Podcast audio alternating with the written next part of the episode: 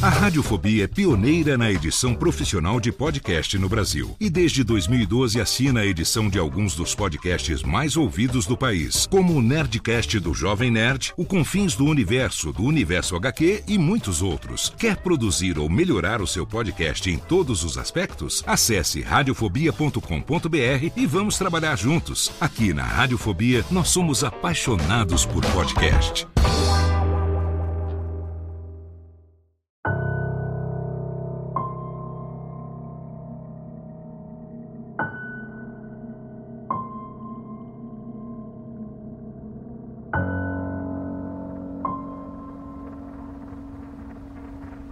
Algumas horas se passam até que ele desperta. Sua mente está completamente confusa e anestesiada. Que, que lugar é esse? Como é que eu vim parar aqui? Tentar responder aquelas perguntas implicou trazer à tona a imagem de uma horda indescritível de aberrações. Criaturas de forma arredondada, uma cabeça minúscula, sem olhos ou orelhas, apenas uma boca em carne viva. As coisas também não possuíam membros, pelo ou pele, dando a impressão de que foram esfoladas vivas. Para completar o cenário de horror, todas possuíam uma série de tubos ligados ao abdômen. Diante de tal lembrança arrebatadora, é impossível conter o grito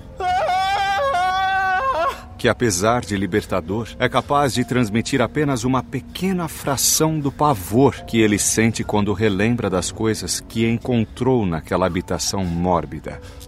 Calma. Se acalma, meu amigo. A gente não quer que a adrenalina ou algum outro hormônio interfira no resultado do experimento. Quem é você? O que você fez comigo? E que monstros são aqueles? Eu sou o Dr. Wilson, chefe desse laboratório. Eu não fiz nada com você ainda e não sei de monstro nenhum. Mas se você está se referindo aos animais que viu há pouco, chame-os de Bs bovinos ecologicamente sustentáveis. Nós os criamos aqui para alimentar as pessoas. Animais criados geneticamente, cujo corpo é composto quase que na totalidade de carne boa para consumo humano. Animais? Bovinos? O que vocês estão fazendo aqui são monstros! Ninguém em sã consciência ia comer uma coisa daquelas. Até o cheiro que aquilo exala é de morte. O trabalho que desenvolvo aqui salva vidas, preserva a natureza e permite que o senhor coma seu churrasquinho no fim de semana sem ter que acabar com o planeta para isso. Sabe quanta água é necessária para produzir um quilo de carne? Quanta área de floresta tem que ser desmatada? A quantidade de metano que é jogada na atmosfera? A gente estima que para sustentar o estilo de vida atual da humanidade, são necessários dois planetas Terra. Mesmo que fossem destruídas todas as florestas, não existiria espaço de pastagem suficiente para atender à demanda mundial por carne. Por outro lado, você deve ter observado que essa fazenda preserva uma área de floresta muito maior que a exigida por lei. Não existe assoreamento nos rios que cortam a propriedade, muito menos dejetos sendo jogados neles. A emissão de metano na atmosfera é baixíssima e o desperdício é mínimo já que o animal produzido aqui é composto por cerca de 90% de carne de primeira qualidade. Se não fossem as pesquisas que desenvolvemos aqui, pessoas, principalmente as mais pobres, estariam sofrendo de desnutrição ou morrendo de fome. Futuramente, quando a gente não precisar mais criar gado de fachada, vamos poder erradicar a fome e reduzir a agressão à natureza para praticamente zero. Você é um dissimulado! Está distorcendo informações para justificar o crime! Aquelas criaturas também são vítimas. O monstro de verdade é você. Ah, eu sou apenas um cientista tentando usar o dom da inteligência que me foi dado por Deus para tornar o mundo um pouquinho melhor. Eu sou diferente de gente como você que julga e classifica como monstruoso aquilo que não entende, não conhece ou que o desagrada. Gente capaz de queimar pessoas vivas em fogueira, agindo por impulso causado pelo medo e preconceito sem nunca encarar a verdadeira face do monstro no espelho. Se você acha que seu trabalho é puro ato de bondade e misericórdia, por que está fazendo isso por debaixo dos panos? Por que não apresenta isso às claras para as pessoas saberem o que estão comprando? Você acha que elas se importam com isso? O que elas querem é ter os seus desejos e vontades realizados. Não estão preocupadas e não têm interesse nenhum em saber quais as consequências disso preferem sempre varrer a sujeira para baixo do tapete. Nesse momento, o Dr. Wilson se aproxima e pega algo em cima da bancada, perto de onde Michael está sentado. Posso tentar aproveitar esse momento de distração e pego ele de surpresa com o bisturi. Aí eu forço ele a soltar a arma. Só que ainda me sinto um pouco tonto. Eu não sei se vou ter agilidade suficiente para impedir que ele me transforme em queijo suíço com aquela pistola. Pode ser melhor enrolar um pouco mais com essa conversa, fingir que ele está me convencendo e aí eu ataco ele no momento mais oportuno. Podosfera Originals e Radiofobia Podcast Network apresentam O Mistério da Fazenda Vita. Episódio 3 Onça em Terra Alheia. É, eu admito que de certa forma você pode até ter razão. Se continuar do jeito que está a degradação do planeta, isso vai levar a sociedade à ruína, sim, com certeza. Mas me vem um negócio aqui: e se isso que vocês produzem causar doenças nas pessoas, por exemplo? Realizamos testes e acompanhamentos com alguns voluntários. E veja que sorte! O senhor acaba de se tornar o mais novo deles. O Dr. Wilson se vira e Michael vê o que ele pegou na bancada: uma seringa. Focando o olhar no líquido, ele dá uma leve batida com a pistola que está em sua mão direita, a fim de retirar o ar. É agora ou nunca. Levando a mão direita ao bolso de trás da calça, ele pega o bisturi e o segura com força. Então, tomado pelo puro instinto de sobrevivência, aproveita esse segundo de distração de seu captor e usa toda a agilidade que seus 21 anos de idade permitem para, com um salto, se aproximar o suficiente. Usando a parte externa do antebraço esquerdo, ele desloca para o lado a mão que segura a arma. O forte zumbido no ouvido decorrente do estampido produzido pela arma não impede que no movimento seguinte a outra mão leve o bisturi direto ao pescoço do então atônito cientista. A ansiedade faz a pele do médico empalidecer quase que imediatamente. Seus lábios ressecam e as pernas experimentam um leve tremor. Larga a arma! Vai, agora! Wilson olha diretamente nos olhos de Michael, procurando o semblante de um jovem assustado e inseguro, pronto para se encolher perante a postura firme de alguém com ar de superioridade. Porém, estremece diante do vislumbre de um rosto totalmente dominado por uma única expressão: a de ódio. De forma análoga, encarando de volta o cientista, Michael conhece a personificação do desespero. Perplexo, Wilson submissamente atende de forma automática a ordem que lhe foi dada com tanta rispidez, deixando a arma cair ao chão. Afasta, afasta, vai! Deita no chão! De bruço! Barriga no chão! Sua voz é carregada de um tom cruel o que faz a espinha de Wilson congelar. Totalmente entregue à situação e tomado pelo pavor, o desolado doutor obedece novamente.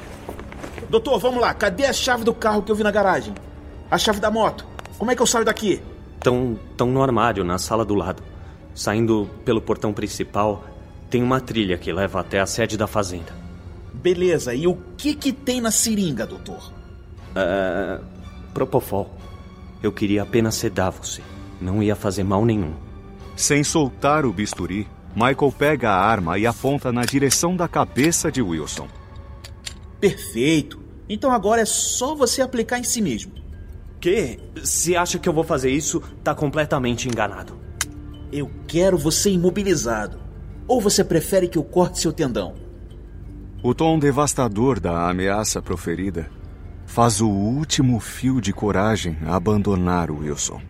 Ele não diz uma palavra, mas seu semblante claramente implora misericórdia a seu captor, recebendo de volta um terrível olhar de desprezo e um aceno de cabeça. Você acha que o que viu aqui é tudo? Acha que fui eu que criei essa pesquisa? Que somos os únicos a desenvolvê-la? Você não sabe de nada. Nunca vai saber. Eu aposto que nem se deu ao trabalho de folhear os livros da biblioteca lá em cima. Mesmo que falhemos aqui, outros não vão falhar. A ação do anestésico é rápida. Menos de um minuto após a aplicação, o cientista está completamente inconsciente. Neste momento, a única coisa que importa para Michael é se ver livre daquele lugar infernal. E não tem tempo para refletir sobre as implicações das palavras do cientista e seus objetivos fanáticos. Ele simplesmente corre pela porta. Na sala ao lado, após recuperar sua lanterna, se dirige ao armário indicado por Wilson e pega todas as chaves que encontra.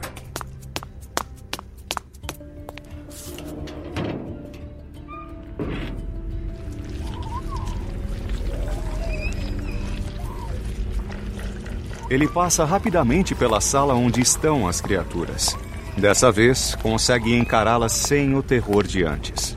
Prendendo a respiração para evitar o odor desagradável que exalam, tenta imaginar qual será o destino delas quando forem descobertas pelas autoridades.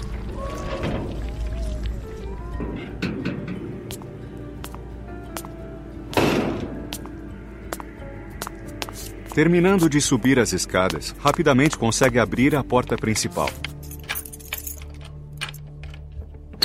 De volta à área externa, onde a escuridão do céu começa a abrir espaço para os primeiros raios de sol, ele se dirige ao grande portão de entrada dos veículos.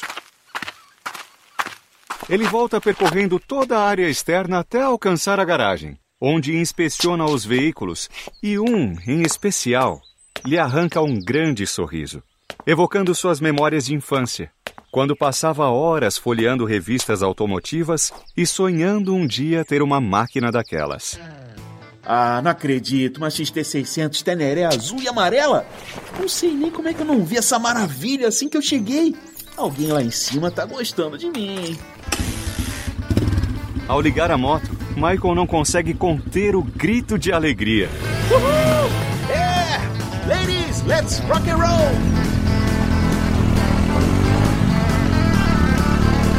Em um instante está de volta à floresta. Cortando a trilha coberta de mato e ervas daninhas, a sensação de liberdade proporcionada por pilotar aquela relíquia do passado o faz se esquecer dos momentos de horror e tensão que viveu desde que chegou àquele lugar. Ele se sente imponente, invulnerável, invencível. Uhul! Handles like the dream! Michael cruza a floresta e, ao se aproximar da sede da fazenda, decide contar com o fator surpresa a seu favor. Chamando o motor no limite, cruza a matriz da fazenda a toda velocidade, se detendo diante da porteira que está trancada com um grande cadeado. Agora vamos ver se todas as horas de jogo serviram para alguma coisa.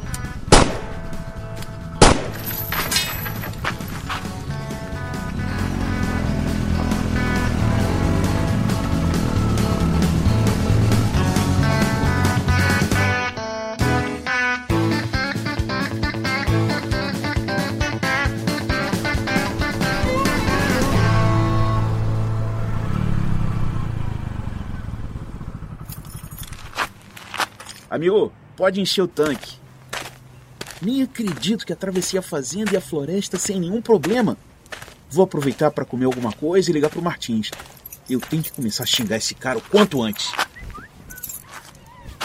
Olha só, não é que a Melissa respondeu? Acho que isso vai ser interessante, hein? Ih, Michael, relaxa. É o medo que faz a gente criar esse monte de monstro que não existe. Olha, eu vou te falar. Eu sempre te imaginei como um cara cético, sabe? Racional. E não um cagão que tem medo do mato. Ai, parece criança criada em apartamento pela avó. Ó, oh, e esse pessoal do campo, eles têm uma imaginação mais fértil mesmo, alimentado pelas superstições locais. Vai ficar tudo bem, Michael. Agora deixa de frescura e termina logo esse trabalho. E aí, talvez eu recompense a sua extrema coragem aceitando aquele convite para sair. Eu disse talvez, hein? Monstros que não existem. Sabe de nada, inocente. Desculpe interromper seu momento de alegria, mas uh, eu preciso saber quem é você e por que tá com a minha moto. Eu sou Michael, agente de inspeção sanitária. E a moto aqui foi cortesia de um amigo. E você, quem é? Eu sou o Denis, proprietário da Fazenda Vita. O Wilson deve ter gostado muito de você mesmo, né? Ele é uma pessoa muito temperamental e não costuma ser gentil a ponto de dar presente. Ainda mais com uma coisa que não é dele. É, eu devo parabenizá-lo por sobreviver a uma noite sozinho naquela floresta. Os animais de lá estão sempre famintos. E o fato de estar com essa moto dizer que você conheceu meu laboratório. Wilson foi um excelente guia e anfitrião, viu? Leva jeito pra coisa.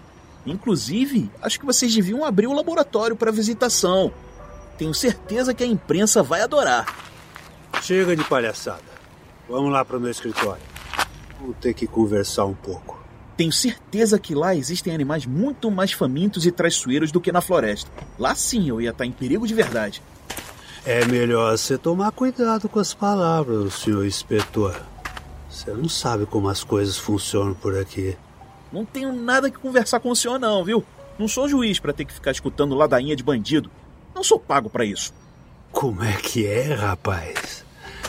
O que você acha que é para vir aqui me ofender desse jeito, hein? Você acha que tá muito seguro, né? Eu podia te matar aqui mesmo e todo mundo ia negar ter visto ou ouvido qualquer coisa, rapaz. Ó, oh, inclusive aqueles policiais daquele carro. E aí, tudo bem? Viu? Dennis faz um gesto para o homem que o acompanha, que imediatamente saca e engatilha uma pistola, apontando-a para Michael. Você é muito jovem e tem que entender como o mundo funciona. Bom, agora eu vou te ensinar duas lições muito valiosas e depois eu vou te fazer uma proposta, tá bom? A lição número um: eu vou te dar um tapa bem no meio da sua força para você aprender que onça em terra alheia é gatinho ele se aproxima de Michael, que não tem como reagir já que o capanga continua apontando a arma para ele. A força do golpe é tamanha que joga Michael a uma distância considerável. Seu rosto arde como se tivesse sido marcado a ferro quente. Ele se levanta cambaleando e, ao recuperar o equilíbrio, lança um olhar de puro ódio para o fazendeiro. Reage? reage e me dá um motivo para mandar ele te transformar numa pineira.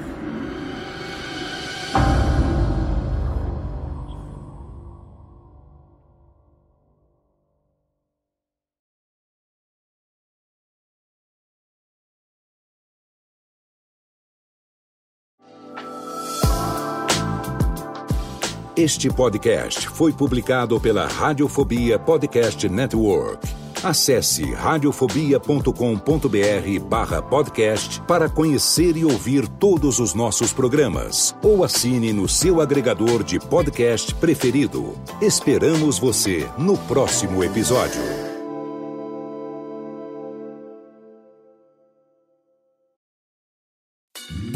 Oi, eu sou o Antônio Viviani e quero convidar você a ouvir o nosso podcast Voz Off. Desde julho de 2017, eu e meu amigo Nicola Lauleta temos o prazer de conversar com as grandes vozes do rádio, da TV e da publicidade do Brasil e trazer suas histórias até você. Se você, como nós, é apaixonado por locução, acesse vozoff.com.br e acompanhe nossos episódios aqui na Radiofobia Podcast Network.